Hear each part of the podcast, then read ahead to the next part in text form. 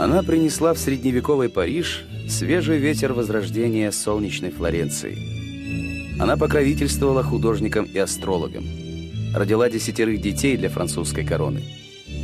Но благодаря историческим романам королеву Франции Екатерину Медичи знают как коварную отравительницу, с легкостью устранявшую всех, кто стоял на пути к власти.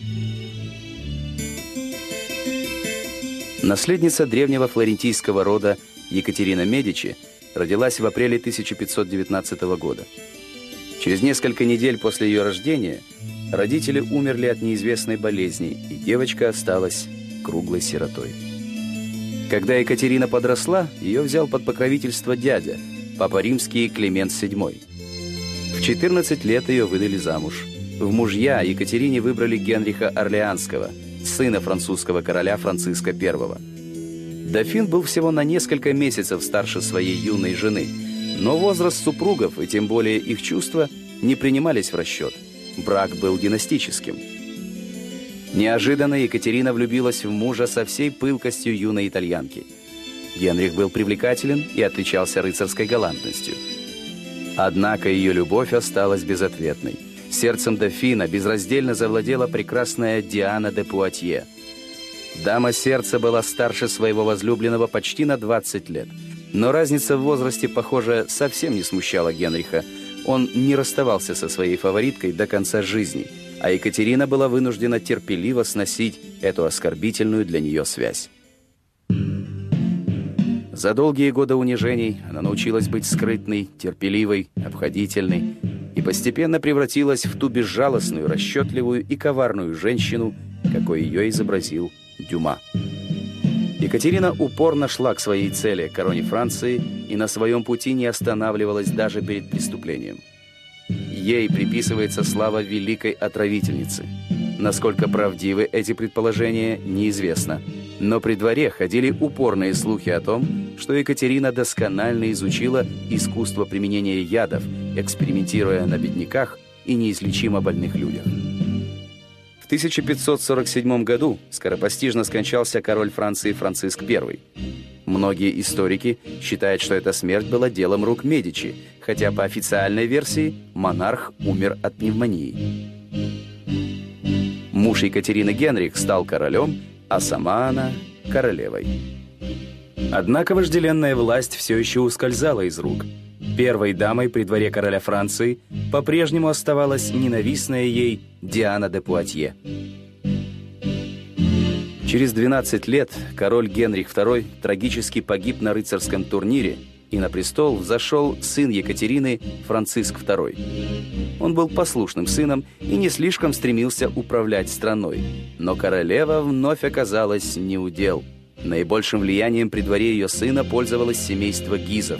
И лишь после смерти Франциска, когда Екатерина стала регентом при десятилетнем короле Карле, ее мечта о власти стала явью. Екатерина всеми силами держалась за власть, лавируя между различными политическими группировками и стараясь не допустить, чтобы какая-то из них взяла верх. Ее главным оружием стала интрига – Королева создала целую шпионскую сеть, которая следила за всеми выдающимися политическими фигурами и перехватывала частную корреспонденцию. Правительница страны, раздираемой религиозными междоусобицами, Екатерина достаточно равнодушно относилась к религии, но крайне неравнодушна к власти.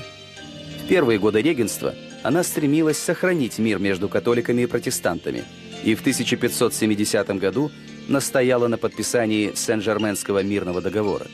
Но когда на юного короля Карла IX стал оказывать сильное влияние Гугенот де Колиньи, королева позволила католикам под предводительством герцога де Гиза обратить мечи против протестантов. 24 августа 1572 года, около трех часов утра, адмирал де Колиньи был убит – Сразу же после этого ударил Набат, и разъяренные парижане устремились в дома гугенотов. В ночь, которую позднее назвали Варфоломеевской, в Париже с разрешения короля было убито более двух тысяч протестантов. Еще несколько тысяч погибло в других районах Франции.